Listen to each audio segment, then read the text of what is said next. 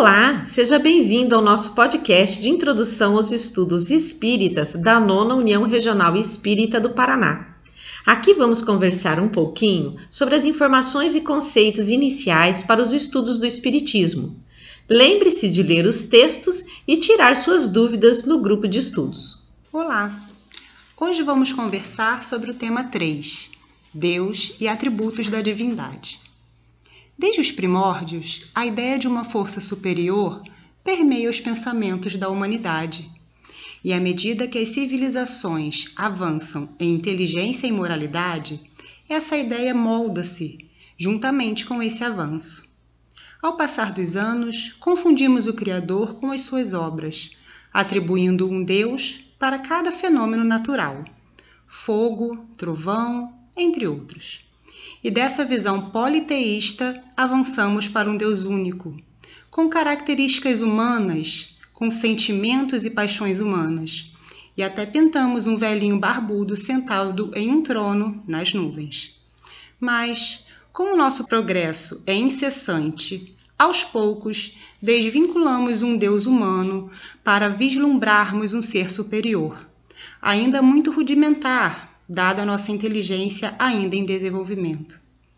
Jesus, quando encarnou na Terra para nos ensinar a lei divina do amor, plantou em nossos corações a ideia do Deus que ama a todos os seus filhos, que o mal é inerente à nossa natureza imperfeita e não advém de Deus.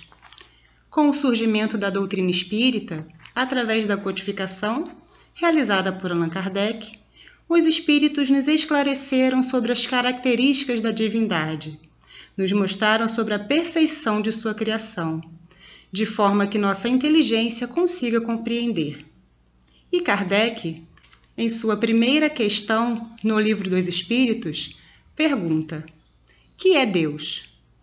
Notamos pela pergunta que Kardec deixa em aberto a sua natureza, não perguntando quem ou o que, isso já demonstra o quão estamos distante desse conhecimento. Como resposta, os Espíritos nos trouxeram: Deus é a inteligência suprema, causa primária de todas as coisas. E logo depois argue: Que se deve entender por infinito? E obtém como resposta: O que não tem começo nem fim, o desconhecido. Tudo que é desconhecido é infinito. Então, nosso codificador junta esses dois conceitos e pergunta: Poder-se-ia dizer que Deus é o infinito? E a resposta não poderia ser mais informativa. Definição incompleta. Pobreza da linguagem humana, insuficiente para definir o que está acima da linguagem dos homens. Ou seja, ainda não possuímos condições de entender nosso Criador, dada a nossa inteligência ainda em desenvolvimento mas os espíritos nos, do, nos oferecem uma ideia para entendermos melhor a complexidade de nosso Pai. Quando são perguntados sobre onde podemos encontrar as provas da existência de Deus, nos esclarecem. Num axioma que aplicais às vossas ciências. Não há efeito sem causa. Procurei a causa de tudo que não é obra do homem, e a vossa razão responderá. Ou seja, para crer-se em Deus, Basta se lance o olhar sobre as obras da criação. O universo existe, logo tem uma causa. Duvidar da existência de Deus é negar que todo efeito tem uma causa e avançar que o nada pode fazer alguma coisa. Deus não se mostra, mas se revela pelas suas obras. Podemos observar a harmonia perfeita em toda a sua criação, desde a ordenação do universo nosso planeta, a complexidade dos seres vivos, entre outros inúmeros exemplos. Somente o homem repleto de orgulho entrega-se à incredulidade sobre a obra divina, pois nada admite acima dele mesmo. Os espíritos nos esclarecem ainda sobre os atributos da divindade, uma vez que para nós ainda faltam sentidos para compreender a natureza íntima de Deus. E quanto mais buscamos nos elevar acima da matéria, tanto mais estaremos próximo a esta compreensão. Porém, podemos fazer uma vaga ideia de suas características, através dos atributos que os espíritos compartilharam conosco. Vamos lá? Deus é eterno. Se tivesse tido princípio, teria saído do nada. Ou então, também teria sido criado por um ser anterior. É assim que, pouco a pouco, remontamos ao infinito e à eternidade.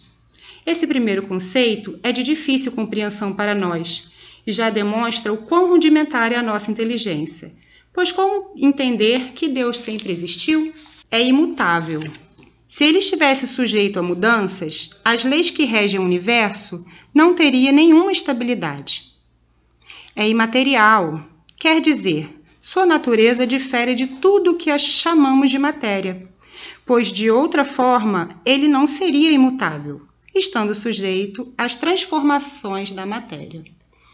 Deus é único. Se houvesse muitos deuses, não haveria unidade de vista, nem de poder na organização do universo. É onipotente. Ele o é porque é único. Se não dispusesse do soberano poder, algo haveria mais poderoso ou tão poderoso quanto ele, que então não teria feito todas as coisas. As que não houvesse feito seria obra de outro Deus. É soberanamente justo e bom. A sabedoria providencial das leis divinas se revela, assim nas mais pequeninas coisas como nas maiores.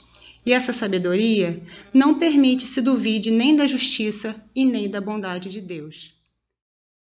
Esse foi nosso podcast sobre Deus e seus atributos. Agradeço a oportunidade e convido a todos para continuar conosco. Que Deus, nosso Pai de amor, nos abençoe sempre.